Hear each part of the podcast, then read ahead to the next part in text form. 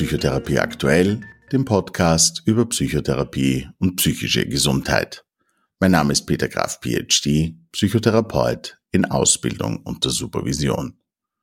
In dieser Folge sprechen wir über Familientherapie und ich freue mich sehr, Herrn Magister Friedrich Falkner begrüßen zu dürfen. Herr Magister Falkner ist Psychotherapeut mit Zusatzbezeichnung systemische Familientherapie. Er ist Vorsitzender beim Salzburger Landesverband für Psychotherapie und arbeitet mit Individuen, Paaren und Familien in freier Praxis in Grödig bei Salzburg. Herzlich willkommen, Herr Magister Falkner. Vielen Dank für die Einladung. Was ist eine Familie? Also eine Familie ist die Form der Organisation in den meisten Gesellschaften, natürlich auch bei uns, deren Zweck unter anderem darin liegt, Kinder aufzuziehen. Und was es auszeichnet, ist, es ist so ein lebendes soziales System aus, aus der therapeutischen Betrachtung. Es sind mehrere Menschen daran beteiligt. Es, es gibt ja auch Familien, wo die Großeltern, Schwiegereltern auch mit im Haus leben. Und diese Menschen sind aufeinander bezogen. Das heißt, sie haben Bedürfnisse, die in dieser Familie erfüllt werden. Sie haben gewisse Muster, nach denen diese Familie funktioniert. Und sie bestehen aus, aus Teilsystemen. Wir nennen das Subsystem. Ja, es gibt also ein Elternsystem, Mutter und Vater, die, die miteinander Bedürfnisse regeln. Es gibt das Geschwistersystem. Es gibt dann natürlich auch äh, das, äh, das, äh, das Elternsystem gegenüber den Kindern. Also so ein System in der Familie besteht aus unterschiedlichen Subsystemen, die auch Grenzen haben zueinander. Also die Eltern grenzen sich ein Stück ab von den Kindern, die Kinder von den Eltern, in, im guten Fall. Und diese Elemente, mehrere Menschen, Bedürfnisse aufeinander bezogen und diese Subsysteme sind so ein, eine Möglichkeit, Familie zu beschreiben wie sie in den meisten Gesellschaften gelebt werden. Wie funktioniert Psychotherapie mit Familien? Also die Entwicklung der, der, Psychotherapie ist eine sehr interessante und spannende.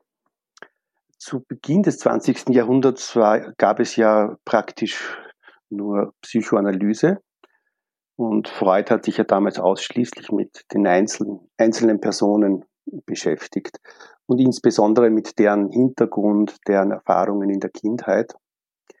Und eine Gegenbewegung nach dem, nach dem Zweiten Weltkrieg war es, die, die Familie mehr in den Vordergrund zu stellen.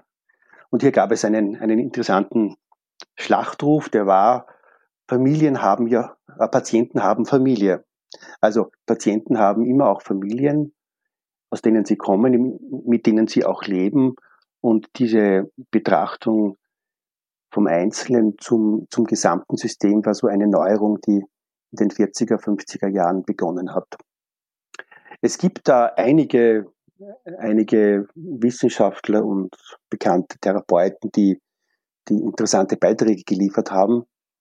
Ein sehr, ein sehr spannender war Salvador Menuchin, ein argentinischstämmiger Therapeut, der in New York gelebt und gearbeitet hat und der hat zum Beispiel versucht, Familien anhand von Hierarchien darzustellen, von Entscheidungen, von Grenzen in, innerhalb dieser Familie.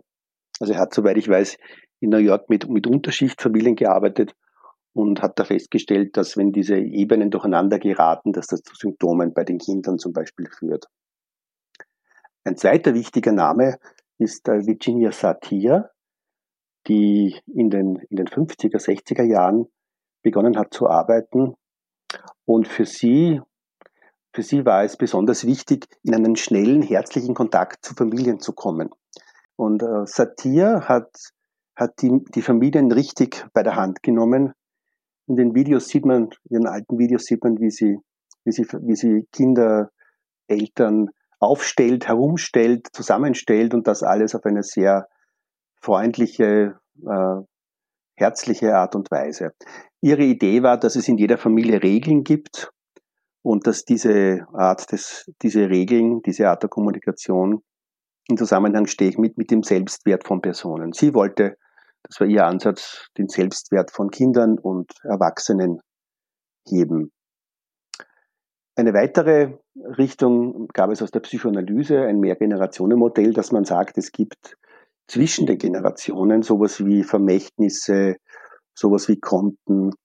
Vielleicht kann man sich das am besten vorstellen mit, mit Opfer- und Täterfamilien in den, äh, in, den Nach, in, in der Nachzeit des Zweiten Weltkrieges, so dass zwischen den Generationen Zusammenhänge bestehen, dass also Schuld, die, die, die zum Beispiel aus den, aus den Großelternfamilien kommt, dann in der, in der Elternfamilie aufgearbeitet werden muss oder soll. Und diese Theorie äh, ist das Mehrgenerationenmodell.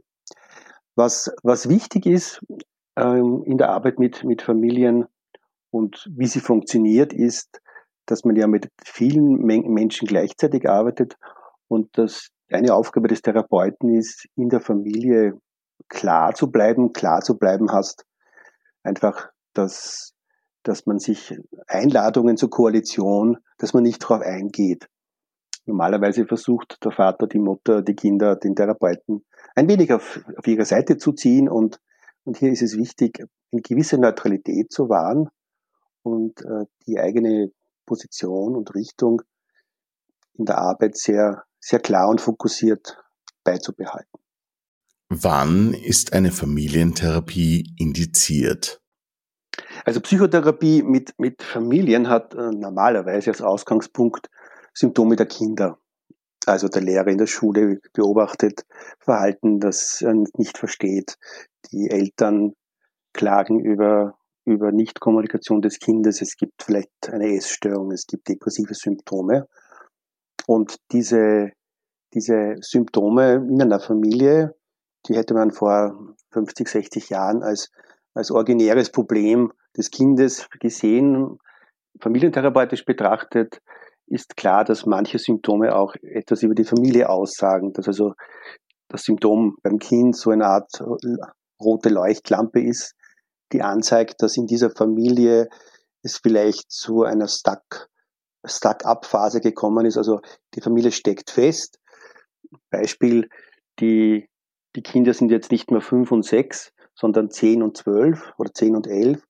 Und die Eltern haben noch den gleichen Erziehungsstil und die gleichen Grenzen und, und, und äh, Verantwortungen, die, die sie vorher probiert haben. Da geht es also darum, dass ein, eine Familie lernt, dass Entwicklung von innen im Sinne von, die Kinder werden älter oder von außen, zum Beispiel die ökonomische Situation wird schlechter oder es gibt neue Familienmitglieder, äh, dass auf dieser Basis dann die, die Bedürfnisse sich verändern und dass es auch zu neuen Regeln, neuen Strukturen und, und neuen Verläufen kommen muss, damit es allen in dieser Familie wieder besser geht. Also ich habe in der Regel, in der Regel so, dass ich mit, zu Beginn mit den, den Eltern spreche, um so ein Bild des Paares und auch des Elternpaares zu bekommen und es dann zu Terminen mit den Kindern kommt, einzeln und, und äh, bei wesentlichen Dingen gibt es dann ein Treffen mit der gesamten, mit der gesamten Familie. Und diese Art, damit umzugehen, ist eine sehr, sehr intuitive und es ist auch nicht immer notwendig, mit der gesamten Familie zu arbeiten. Wann ist Familientherapie jetzt, jetzt indiziert im Sinne von, wann ist sie wirklich notwendig? Also sie ist, sie ist dann notwendig, wenn die Familie als Ganzes wesentliche Aufgaben nicht mehr erfüllen kann also die lebenspraktischen Bedürfnisse der Familie nicht mehr erfüllen kann. Primär gilt das natürlich für die Kinder.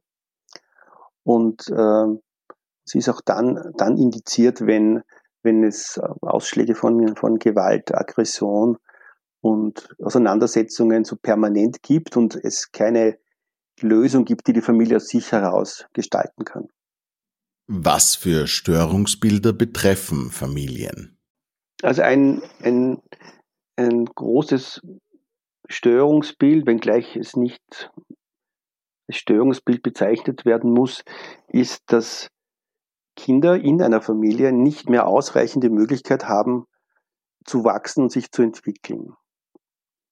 Durch elterliches Verhalten, durch Eltern, die nicht verstehen, dass die Kinder größer geworden sind und zum Beispiel mehr Autonomie brauchen und dass diese Autonomie natürlich auch mit ein Stück Rebellion verbunden ist und dass es auch gilt, diese Rebellion, von Kindern so als Vater oder Mutter auch gut auszuhalten.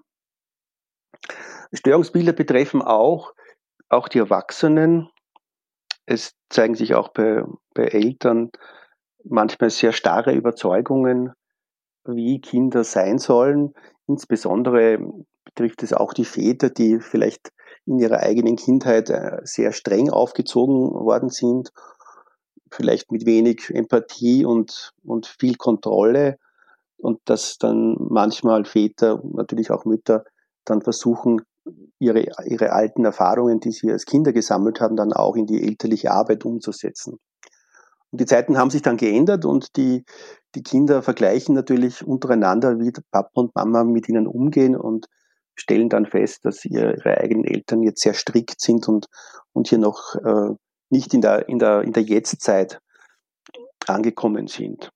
Also es gibt ein Störungsbild, das die Kinder betrifft, das die Eltern betrifft und, und das äh, darüberliegende ist, ob die Familie als Ganze in der Lage ist, sich immer wieder neu zu entwickeln und Veränderungen, die jetzt von innen kommen, sowohl bei den Kindern als auch, wenn es zum Beispiel Großeltern gibt, die älter werden und, und äh, denen es nicht mehr so gut geht, wie, wie die Familie diese Veränderungen, diese, diese inneren und äußeren integrieren kann und zu neuen Schwerpunkten, neuen Aufgabenverteilungen und äh, neuen Entwicklungsmöglichkeiten findet oder auch nicht.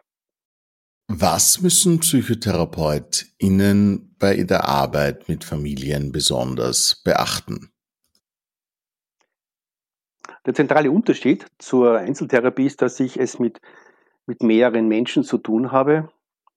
Also bei einer zwei, zwei, bei zwei Kindern und den Eltern und vielleicht noch einer, einer Großmutter, es wären da zum Beispiel jetzt fünf Menschen, denen ich als Therapeut gegenüber sitze. Und ich muss mir klar sein, dass diese Familie schon lange zusammengelebt hat und gewisse Rituale, Regeln, Vorgehensweisen entwickelt hat, die ihnen meistens auch gar nicht bewusst sind. Und äh, dass es, dass es darum geht, äh, Neues zu finden mit der Familie gemeinsam, das für diese Familie, auch für diese einzelnen Menschen möglich ist. Also es ist ein dynamisches System und nachdem es mehrere Menschen sind, ist es üblicherweise so, dass die, die emotionale Nähe, und die es in Einzeltherapie gibt, das gilt auch für Paartherapie, bei Paartherapie und auch bei Familientherapie manchmal nicht so stark ausgeprägt ist, weil es mehrere Menschen sind und nicht eine Person, die jetzt auf den Therapeuten oder auf die Therapeutin fokussiert sind. Ein zweiter Punkt ist, der Therapeut braucht ein, eine gute Form von, von Neutralität. Das heißt, die Sichtweisen aller, auch der Kinder, werden wertgeschätzt. Es gibt keine, keine Koalitionen des Therapeuten mit Einzelnen. Also der Therapeut verbündet sich nicht mit den Kindern gegen, den Elter, gegen die Eltern oder mit der Mutter gegen den Vater oder ähnliches. Also er nimmt diese Einladungen, die automatisch kommen von der Familie, nicht ein und ist sich seiner, seiner, seiner Position und auch seiner Möglichkeiten bewusst. Und er versteht auch, und das ist ein weiterer Punkt, dass, dass man eine Familie von außen nicht verändern kann. Also es ist ein, ein lebendes System. Ich kann die Familie äh, in neue Bereiche hineinführen, ich kann Vorschläge machen, ich kann, ich kann mit Beziehungsarbeit äh, beginnen, so dass die Familie immer wieder Vertrauen neu entwickeln kann zum, zum Therapeuten. Aber ich kann die Familie nicht packen und woanders hinstellen. Das ist, das ist so metaphorisch gesprochen, das ist, das ist nicht, nicht möglich. Insgesamt geht es da um ein Stück um auch therapeutische Bescheidenheit, dass ich als Therapeut meine Möglichkeiten sehe und verstehe, die ich habe, meine Interventionsformen, dass ich auch mich selber überprüfe, wie ich da vorgehe und äh, dass ich mir bewusst bin, dass die Familie aus sich heraus eine Menge von Ressourcen bereits hat, schon vieles erlebt hat, schon vieles geschafft hat und dass es, dran, dass es darum geht, an diesen Geschafften und diesen Fähigkeiten der Familie anzuknüpfen. Wie arbeiten Sie mit Eltern im Familiensetting? Ich arbeite so, dass, dass die Basis oder der Beginn von, von, äh, von Familientherapie immer ein längeres Gespräch ist mit den Eltern gemeinsam, auch wenn sich diese Eltern vielleicht nicht so gut verstehen, das betrifft ja auch, auch geschiedene Eltern, um ein Bild von der Situation zu bekommen. Meistens, meistens ist die elterliche Kooperationsfähigkeit nicht sehr stark ausgeprägt. Die Eltern arbeiten ein Stück weit gegeneinander. Sie äh, bevorzugen einzelne Kinder. Und es geht daher darum, mit beiden Eltern gemeinsam, auch wenn sie kein Paar mehr sind, die elterliche Kooperation zu verbessern. Das ist so der, der Einstieg. Und der zweite Bereich ist zu klären, um was es denn gehen soll. Also es gibt einen Bereich des Notwendigen, äh, wo, wo Probleme so weit, so weit wieder gelöst werden, dass die Familie weiterarbeiten kann. Das wäre ein, also eine notwendige äh, Voraussetzung. Und dann gibt es Wünschenswertes, also wo, wo, sich die Familie oder die Kinder was wünschen, aber das jetzt nicht notwendig ist. Und, und da gilt es zu entscheiden, ob das jetzt mit Therapie, ob, ob, Therapie eine sinnvolle Variante ist für Wünschenswertes oder ob es dann nicht besser ist, wenn die Familie eine, eine, eine Beratung macht oder äh, die Kinder eine Einzelberatung oder sozialpädagogische Unterstützung bekommen. Ich arbeite auch mit Familien so, dass ich mir die, die, den Hintergrund der einzelnen Personen etwas genauer betrachte. Also was sind so die Großelternfamilien, welche Rucksäcke haben die, haben Mütter und Väter aus ihren Familien mitgenommen, was galten dort für Regeln, was haben sie gelernt, wie glücklich war ihre ihre Geschichte als, als Kinder aus diesen Familien? Und sind sie sich dessen bewusst, wenn sie jetzt ihre eigene Familie gründen oder äh, ihre eigenen Familienthemen bearbeiten. Also äh, insgesamt in der, in der Arbeit ist es für mich wichtig, Familien so als, so als neuen Planeten zu entdecken, so zu erforschen, wie in diesem in diesem Universum Familie gelebt wird. Familien sind sehr, sehr unterschiedlich und haben und lösen gleiche Schwierigkeiten auf ganz unterschiedliche Art und Weise. Und für mich war es immer wichtig, einen respektvollen Zugang zu dieser Art der Lösungen, die sie bisher gefunden haben, zu finden.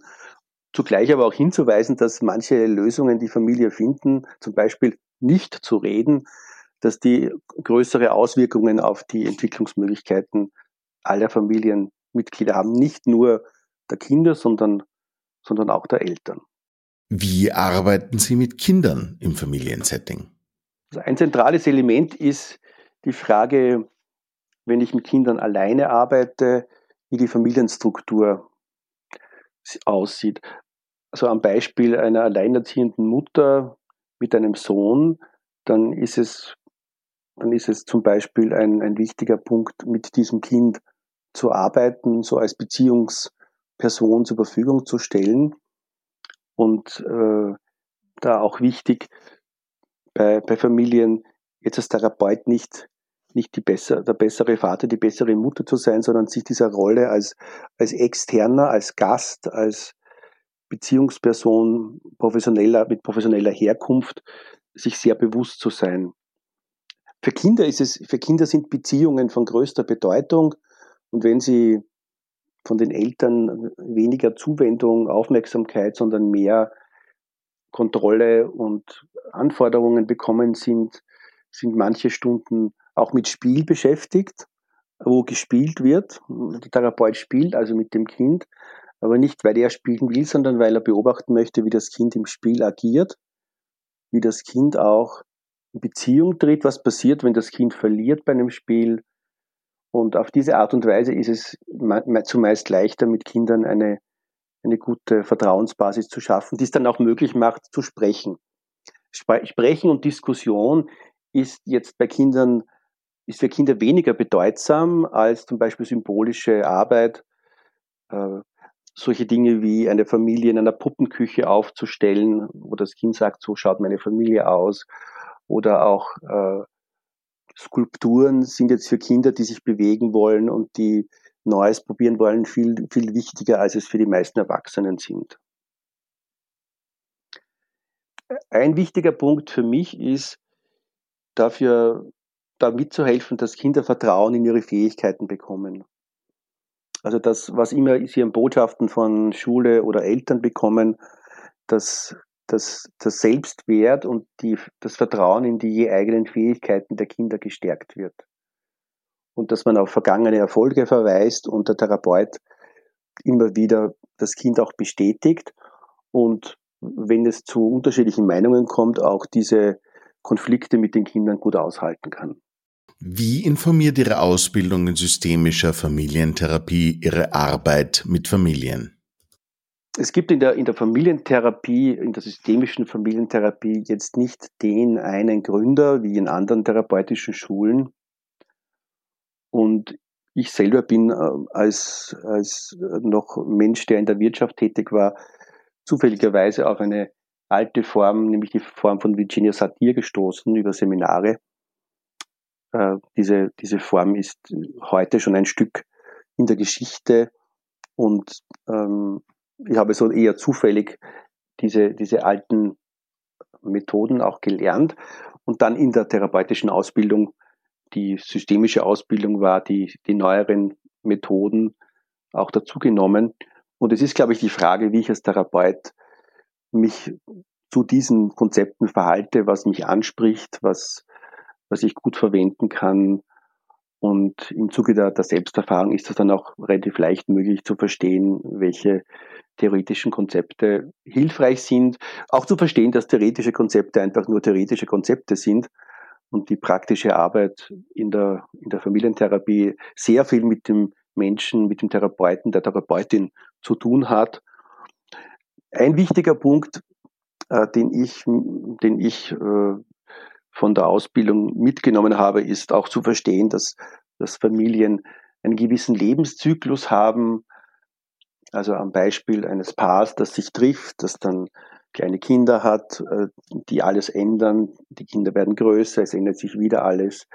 Äh, die Kinder gehen nach außen, verlassen das Nest es ändert sich wieder alles. Die, die Eltern sind plötzlich auf sich allein gestellt, verwundert, dass sie, dass sie ein Paar sind.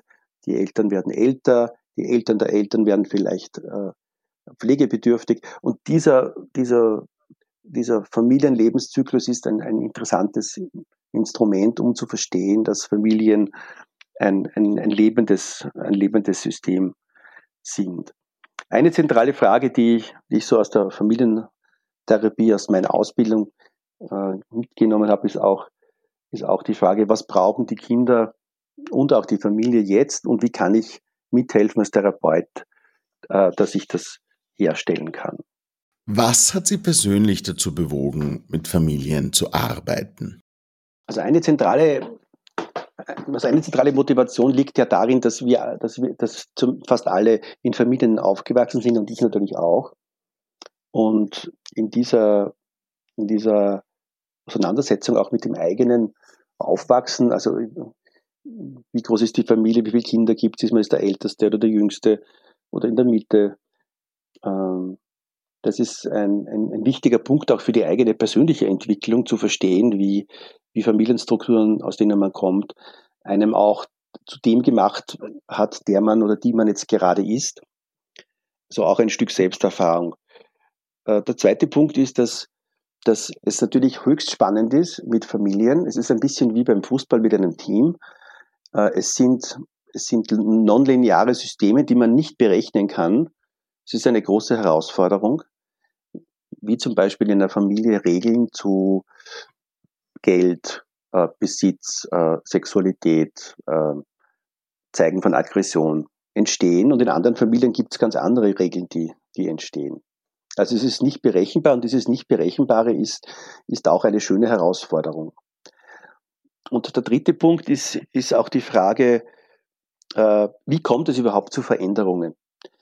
Nicht nur in der Einzeltherapie oder bei Paaren, sondern auch, wo genau ist der Druckpunkt der Familien, die seit vielen Jahren am gleichen Thema leiden, eine Möglichkeit finden, etwas zu tun, dass, dass es allen ein Stück besser geht. Und und diese, diese äh, Überlegung, die so aus der Synergetik kommt, also die Wissenschaft von, vom Entstehen von neuen Mustern und Strukturen, das ist äh, sehr spannend. Hier ist es oft so, dass in Familien großes Chaos und großer Konflikt herrschen muss. Und dann gibt es eine Möglichkeit, etwas Neues zu versuchen. Das ist auch in der Einzelbereich, Einzeltherapie möglich. Aber bei Familien kommen durch die unterschiedlichen Menschen, die sich ja gegenseitig noch beeinflussen, ist noch eine, eine, Schwierigkeits, eine Schwierigkeitsstufe Stufe höher. Ein Kollege hat mir gesagt, äh, der Therapeut sollte nicht die Entwicklungsmöglichkeiten verpennen. Ähm, und was, was meint er damit? Er meint damit, dass, dass im, im höchsten Chaos und in, und in höchster Not sich plötzlich neue Möglichkeiten auftun und der Therapeut das erkennen sollte und dann mit all seiner Kraft in neue Richtungen mit der Familie gehen soll. Und zu anderen Zeiten kann der Therapeut machen, was er will und es ändert sich nichts. Also es ist eine Interaktion zwischen dem Therapeuten und der Familie. Und der Therapeut braucht einen guten Blick dafür, wann eine Veränderung möglich ist und muss dann seine gesamte Energie auf diese neuen Möglichkeiten äh, fokussieren. Ich habe äh, ich habe auch mit einem der Gründer der Familientherapie in Österreich, dem Alois Sauruk, sehr früh Kontakt gehabt und da auch vieles verstanden über über die Frage, wie unsere Familiengeschichte und unsere Erfahrungen als Kinder unser Sein im Jetzt prägen und äh, wie es auch möglich ist, alte Muster, die man damals gelernt hat, ins Museum zu stellen und neue Muster auszuprobieren. Und dieses Know-how, das äh, ist mir ein Anliegen, auch an Familien weiterzu, weiterzuleiten. Was würden Sie Familien raten, die Probleme haben? Also das erste wäre ein, ein Stück Normalisierung. Probleme sind normal. Also in Familien gibt es immer irgendwelche Probleme. Und äh, auch wenn es von außen nicht so ausschaut, es gibt kaum Familien, wo es nicht hin und wieder mal kracht und durcheinander geht. Also so ein Stück Gelassenheit und zum anderen würde ich zu Beginn einfach eine Beratungsstelle aufsuchen. Es gibt äh, von den Ländern unterschiedliche Beratungsstellen und mir da eine erste Meinung einzuholen da ist auch wichtig zu verstehen, dass es nicht unbedingt das, das Kind ist, das jetzt äh, Symptome zeigt, dass das auch die Ursache ist und, und verändert werden gehört, sondern dass sehr oft die gesamte Familie mit einbezogen werden muss. Und das geht in einer ersten Beratungssituation sicher ganz gut.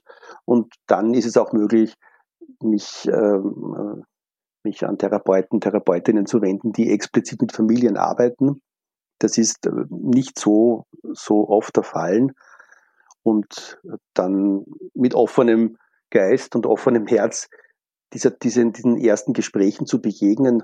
Sehr oft passieren in den ersten Gesprächen mit Familien bereits äh, äh neue, neue Wege, die sich zeigen und neue Möglichkeiten. Äh, ich würde ein wenig warnen vor zu schnellen Diagnosen, die die Kinder betreffen oder die Eltern betreffen. Diagnosen sind ein interessantes Hilfsmittel, aber sie verhindern manchmal auch das ganze Problem oder die ganze Schwierigkeit zu erkennen. Zu erkennen. Aber wichtig wäre mir zu, zu sehen, dass Familien lebendige Systeme sind, die sich entwickeln, die Schwierigkeiten äh, überwinden und schon immer überwunden haben und, und dass, dass gewisse äh, Hürden und gewisse äh, gewisse Themen immer bei Familien auftreten. Das betrifft Heranwachsende, das betrifft das Älterwerden der Eltern. Dass es also auch normal ist und dass es Möglichkeiten gibt, gut damit umzugehen. Ja, Herr Magister Faltner, dann darf ich Ihnen an dieser Stelle wirklich herzlich danken, dass Sie sich heute Zeit genommen haben, mit mir über dieses spannende Thema zu sprechen. Vielen herzlichen Dank für das Gespräch. Es war mir eine Freude. Vielen Dank.